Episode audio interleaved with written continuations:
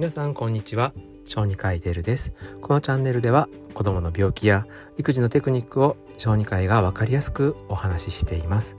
今日は家庭での万が一の対策の準備できていますか？という話をしたいと思います。皆さんはもちろん防災の準備ってのはしてますよね。例えば水を溜めておくとかあと非常食をねお家に置いておくとか多分昨今のまあまあ災害のね影響で皆さん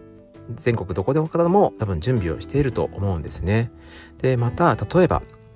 えー、お家をまあ買った方ローンを組んでる方まあね多分ご主人さんがそういう対象になってると思うんですがご主人さんが亡くなった時にまあローンがま全額こうなくなって家がまあご家族のものになるとかあと保険をかけるとかそういう対策って皆さん十分してあると思うんですね。ですけどもっと身近なことで言うところの例えばまあお母さんね、奥さんの方がほとんど料理をしている場合その奥さんが病気で倒れるとか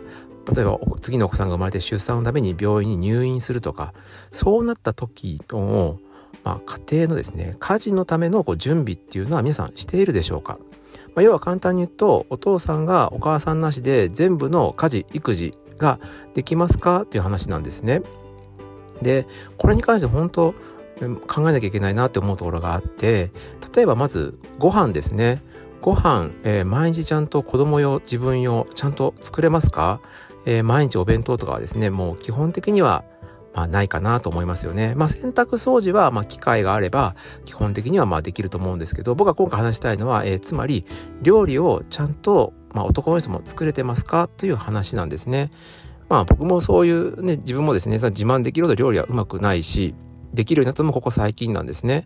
まあその理由としてはやっぱ育児をまあ、家事を自分の妻に今ほぼ任せているのでやっぱきつくなる時が絶対出てきます。その時にあの低いクオリティのものを出すとですねやはり妻としては満足できないしそれってやっぱ子供とかにとっても良くないわけですね。であと僕は自分の持病があるので、まあ、健康的な料理を作らなきゃいけない。でそういう時のための、まあ、練習っていうのは常日頃からしておかないといざという時にだけこう頑張ってできるもんじゃないですよっていうことなんです。で僕多分ここ数年間ぐらい、まあ、休日とかあと土のそばがきつくって動けない時とかの料理とかは、えー、やってきました。でようやく数年かけてやってレシピ本をパッて見て作れるようなレベルであったりとか妻と同じレベル要は同じレシピを見て同じものを作るっていう状況にはなったかなと思います。正直このレベルでいいと思うんですね。奥さんが作ってくれるものと同じもの。もしくは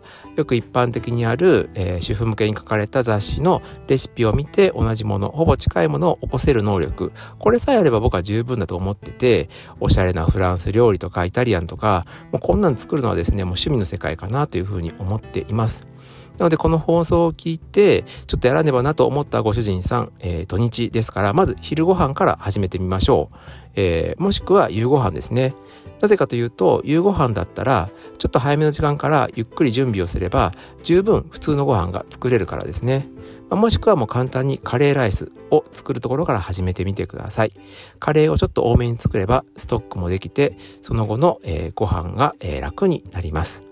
でそれができるようになったら次はストック飯ですね。ストック飯を作っていって自分のレベルを上げてください。でこの時に、えー、奥さんの方に言いたいことは一つはできるだけレシピがあるんだったらそれを、えー、文字というか見える形で旦那さんに見せてあげてくださいもしくは旦那さんにそれをまとめさせるようにしましょう男の人って基本的にあの口で言われても分かんないこととかが多いですしたまにしかやらない家事をやってる人に、えー、そんな口伝えでうまくいくことはありませんからできるだけマニュアルを、えー、旦那さんに作らせるようにしてみてください。